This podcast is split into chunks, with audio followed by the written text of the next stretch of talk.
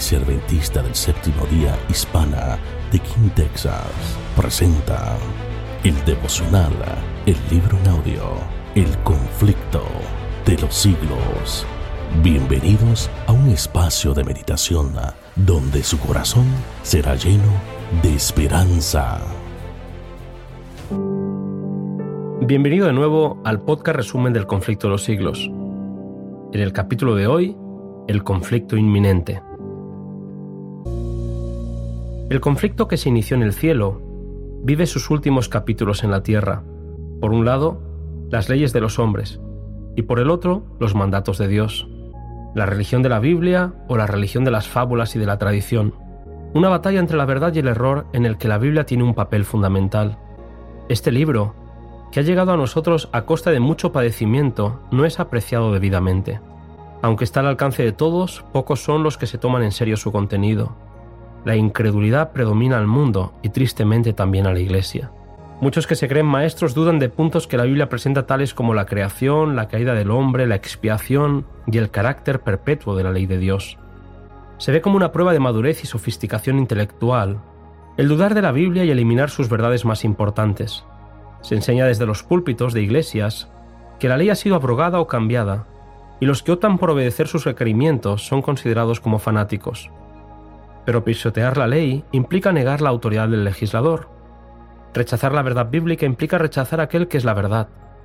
Decir que la ley de Dios ya no es de carácter obligatorio tiene consecuencias graves, porque como dice Elena White, cuando se echa a un lado la norma de justicia, queda abierto el camino para que el príncipe del mal establezca su poder en la tierra.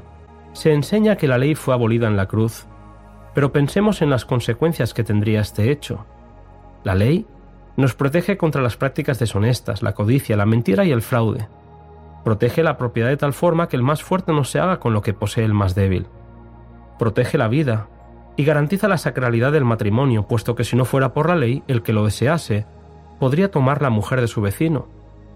Los hijos no vacilarían en atentar contra la vida de sus padres si al hacerlo pudiesen satisfacer los deseos de sus corruptos corazones. El mundo civilizado tal y como lo conocemos tiene su fundamento en la ley de Dios. Vivimos en un mundo debilitado moralmente donde la licencia, la disipación y la corrupción nos invaden como ola abrumadora. Incluso en los hogares de los que pretenden ser cristianos se puede ver la envidia, las sospechas, la hipocresía, la frialdad, la rivalidad, las disputas, las traiciones y el desenfreno de los apetitos. Vicios, maldad, injusticia, corrupción y escándalos de todo tipo forman el día a día de las noticias a las que estamos expuestos sin que nada parezca poder remediarlo. Ahora que Satanás no puede gobernar al mundo negándole las escrituras, recurre a otros medios para alcanzar el mismo objeto. Destruir la fe en la Biblia responde tan bien a sus designios como destruir la Biblia misma. La difusión de doctrinas no bíblicas como la inmortalidad del alma y la consiguiente enseñanza de los tormentos eternos ha inducido a muchos a dudar de la Biblia. Otros dicen que la ley está vigente en todos los puntos excepto uno, el del sábado. Curioso que se diga que el único mandamiento que está abolido es aquel que la mayoría no está dispuesto a cumplir por ir en contra de lo que tradicionalmente han hecho. Los que transgreden el mandato bíblico de guardar el sábado llegan a afirmar paradójicamente que los males que se van generalizando más y más son resultado de violar el así llamado Día del Señor, domingo, y que si se hiciese obligatoria la observancia de este día, mejoraría en gran manera la moralidad social. Esta verdad es particularmente significativa en Estados Unidos, país en el que se ha predicado la doctrina del sábado con más amplitud que en ninguna otra parte. El peligro de esta situación es que muchas de las iglesias que predican la santidad del domingo son en su mayoría lugares en los que se viven muchos de los principios del Evangelio. Elena White advierte de la estrategia de Satanás de mezclar el error con una porción suficiente de verdad como para que tome con menos recelo el error. Ella escribe, Podemos encubrir un veneno mezclándolo con un alimento sano, pero no por eso cambiamos su naturaleza. La advertencia que voy a leer a continuación es trascendental. Merced a los dos errores capitales, el de la inmortalidad del alma y el de la santidad del domingo, Satanás prenderá a los hombres en sus redes.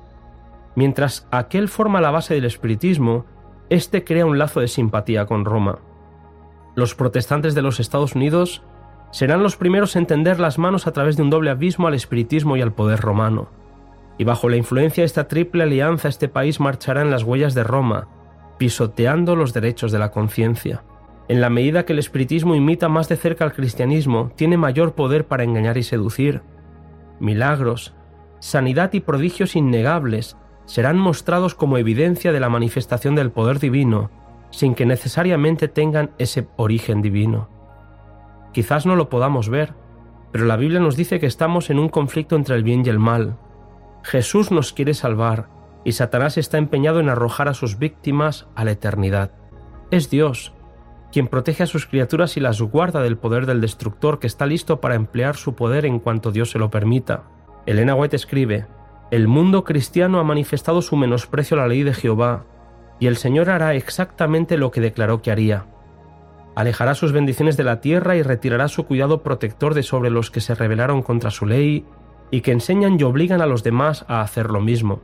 Se nos dice que la línea de separación entre los que profesan ser cristianos y los impíos es actualmente apenas perceptible. Los miembros de las iglesias aman lo que el mundo ama. Ella sigue diciendo, al par que se hace pasar ante los hijos de los hombres como un gran médico que puede curar todas las enfermedades, Satanás producirá enfermedades y desastres al punto que ciudades populosas sean reducidas a ruinas y desolación. Ahora mismo está obrando. Ejerce su poder en todos los lugares y bajo mil formas, en las desgracias y calamidades de mar y tierra, en las grandes conflagraciones, en los tremendos huracanes y en las terribles tempestades de granizo, en las inundaciones, en los ciclones y en las mareas extraordinarias y en los terremotos. Destruye las mieses casi maduras, y a ellos siguen la hambruna y la angustia. Propaga por el aire emanaciones mefíticas y miles de seres perecen en la pestilencia. Estas plagas irán abundando más y más, y se harán más y más desastrosas. La destrucción caerá sobre hombres y animales, la tierra se pone de luto y se marchita. Desfallece la gente encumbrada de la tierra.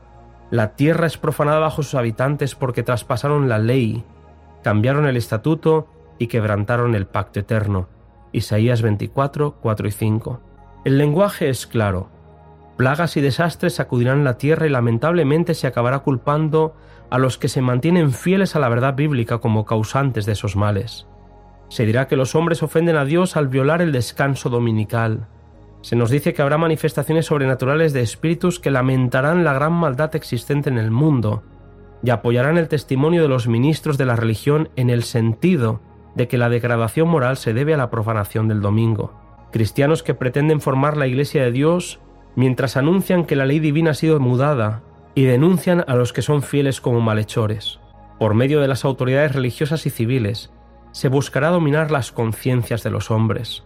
Elena White afirma que los que honran el sábado de la Biblia serán denunciados como enemigos de la ley y del orden, como quebrantadores de las restricciones morales de la sociedad y por lo tanto causantes de anarquía y corrupción que atraen sobre la tierra los altos juicios de Dios. Al haberse aprobado ciertas leyes, se acusará a los que no quieran someterse a ellas de deslealtad hacia el gobierno mientras que desde los púlpitos se animará a obedecer a las autoridades civiles porque fueron instituidas por Dios.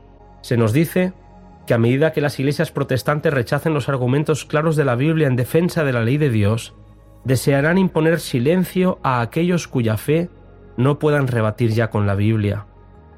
Aunque se nieguen a verlo, el hecho es que están asumiendo actualmente una actitud que dará por resultado la persecución de los que se niegan en conciencia a hacer lo que el resto del mundo cristiano está haciendo, y a reconocer los asertos hechos en favor del día de reposo papal. El tema compartido en este capítulo no está lejos de cumplirse.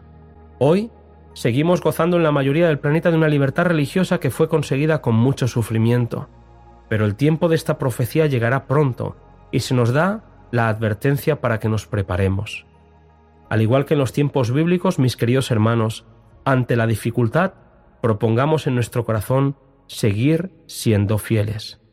Que Dios nos bendiga. Os espero en el siguiente podcast cuyo título es Nuestra única salvaguardia.